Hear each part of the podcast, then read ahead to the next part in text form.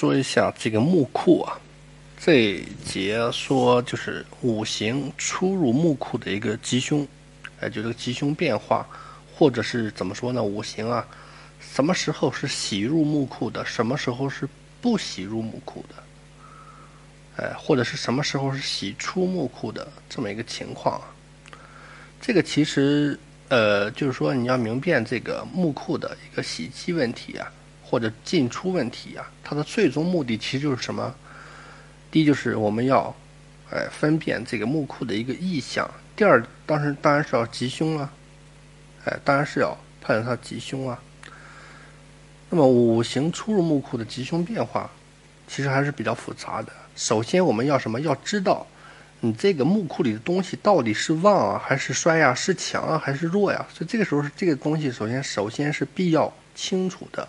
比如说，你这个月令，比如说在未月的时候，未，哎，比如说在这个月令为未月时啊，那么陈库里的水呀，这时候已经死光了，哎，就说这么点水肯定是出不来，哎，出来不出来，即便它出来意义也不大。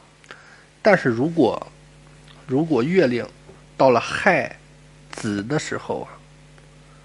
如果月亮到了亥子，那么陈库里边的水肯定是很旺的。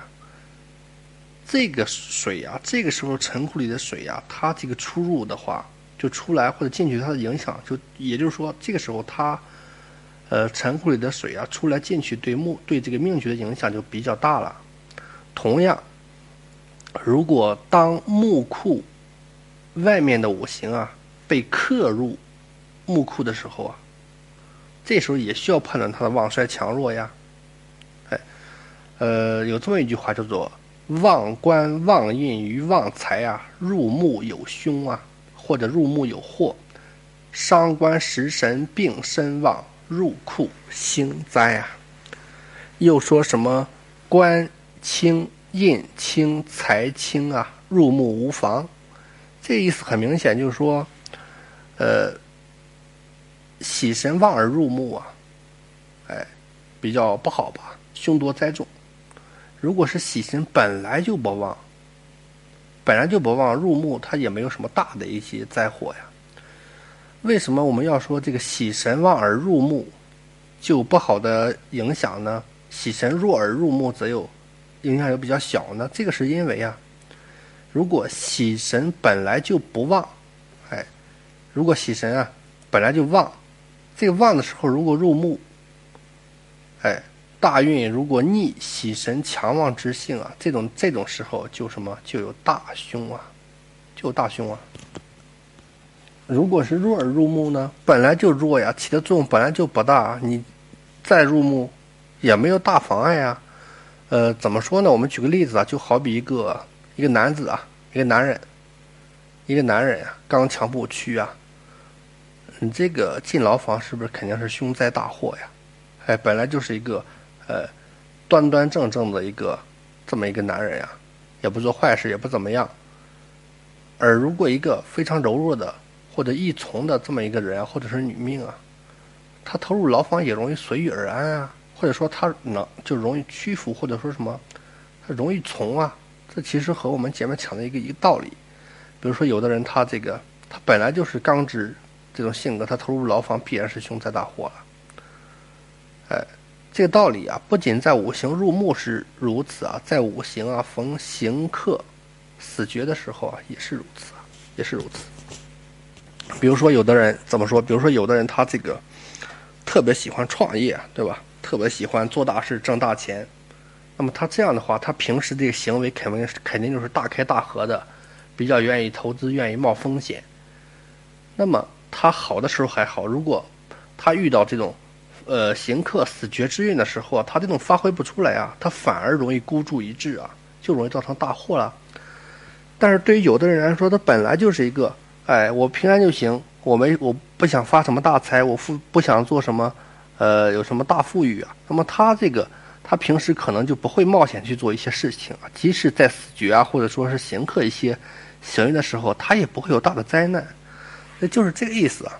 哎，五行生克同样是如此的。这第一点，第二点要是注意什么？这个掌握一个原理，就喜神入木通常不好，忌神入木通常为好啊。喜神出木通常为好啊，忌神出木通常为不好啊。也就是说，忌神，呃，喜入木，喜神不宜入木，就这么一个道理啊。第三点是什么？呃，首先我们知道木库就好像房子仓库一样，它是一个相对封闭的一个小环境啊。但是木库之外还有你的干支这个大环境啊。如果四周这个大环境不好，喜神一出木库啊，还是容易受创啊。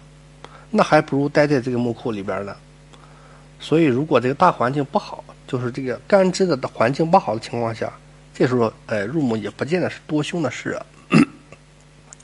如果大环境好，当然要出来好啊。也就是说，如果这个四柱这个环境好，生福喜神啊，那么喜神出木库能够建功立业呀。哎，不出木库是不是就窝着了？如果这个。四柱环境不好，克制喜神，那么它系藏于这个木库里边休养生息呀，休养生息呀，对吧？择机而动啊，哎，虽然它在木库里边不能发挥出正常的能量，但是总比出来受克好啊。哎，这个忌神同样是如此的道理啊。第四点还要需要知道什么？这个五行受克入木扣后，到底是入了木还是入了库啊？如果是入了木。那么就死路一条，喜神的力量会丧尽，忌神的力量也会丧尽。但是喜神的力量上进的话是不好，忌神的力量上进的反而是好。如果入了库啊，那是犹有生机呀。然后还需要注意啊，喜神之中又有什么用神、相神、喜神啊？三是，他们的轻重缓急又不同啊。如果是用神、相神入木，难成格，对自己不利呀。如果是喜神入木。只是六亲不离啊，降低层次。忌神当中也分忌仇神啊，这个当然一般是，呃，忌神入木比仇神入木好啊。